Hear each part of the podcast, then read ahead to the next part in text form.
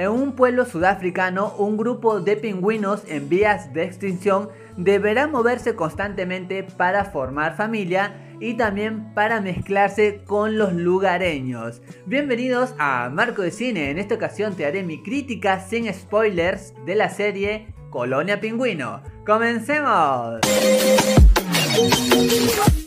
Sin ninguna duda algo que vas a pensar después de haber visto esta serie, que definitivamente el puesto del mejor amigo del hombre, aparte del ya conocido Khan, puede también disputarse con este pequeño pingüino porque definitivamente esta producción sabe cómo engancharnos y empatizar definitivamente con este grupo de animalitos que se nos muestra, ya que acá hay momentos en donde la comicidad está como que a flor de piel y uno puede sonreír, pero sin embargo de una manera muy fluida la narración y la historia de esta serie hace que uno poco por poco vaya trasladándose a un momento dramático y algo que te hace reflexionar sobre los animales en vías de extinción. Algo que es importante y de cierta manera un factor distintivo en los documentales es el tipo de grabación. Y en verdad, acá no hay como que algo así que lo distinga de otros documentales en este efecto de cámara y fotografía,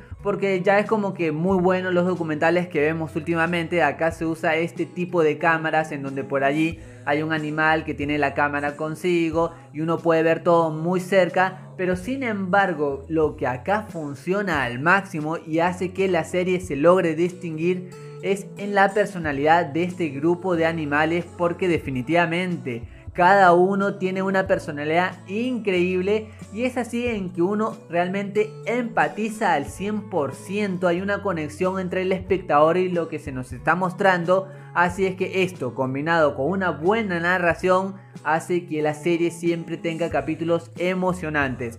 Una serie realmente que es muy familiar, definitivamente nadie se aburre, ni pequeños ni grandes. Y más allá de que cada pingüino haya tenido un peso importante en donde gire la trama, debo decir que Junior para mí es el mejor. Porque definitivamente hasta un cierto punto él es como que se lleva el capítulo consigo al hombro porque tiene una manera de ser increíble. Y no solamente hablo en los momentos así muy buenos porque estos lamentablemente tienen que pasar por algunos instantes que son realmente terribles y es allí en donde uno puede reflexionar sobre las actitudes de uno como humano y lo que está llevando a varios animales a estos caminos en donde no son tan buenos para ellos. Y hay un acierto en que la producción logra mostrar un equilibrio entre momentos así cómicos y momentos dramáticos y momentos así de reflexión. Así que es una serie muy fluida y no hay ningún instante o un episodio en donde uno pueda sentirse algo aburrido.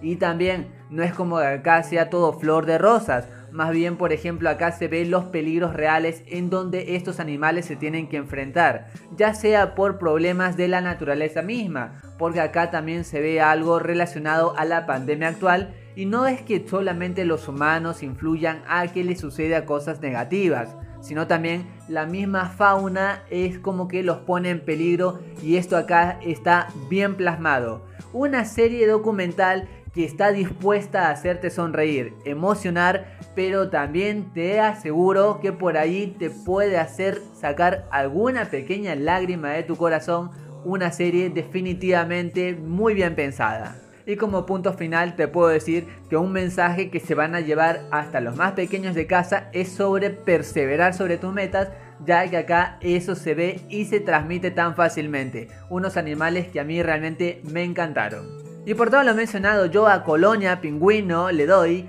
3 moneditas de oro y media de 5. Es una historia fantástica, unos capítulos entretenidos que realmente te ayudan a pasarla muy bien y a emocionarte. Más allá de esto, recuerda que esta es solo mi opinión y en el mundo del cine hay varias miradas y todas son igual de válidas e importantes. Gracias por acompañarme, gracias por estar aquí en Marco de Cine. Goodbye.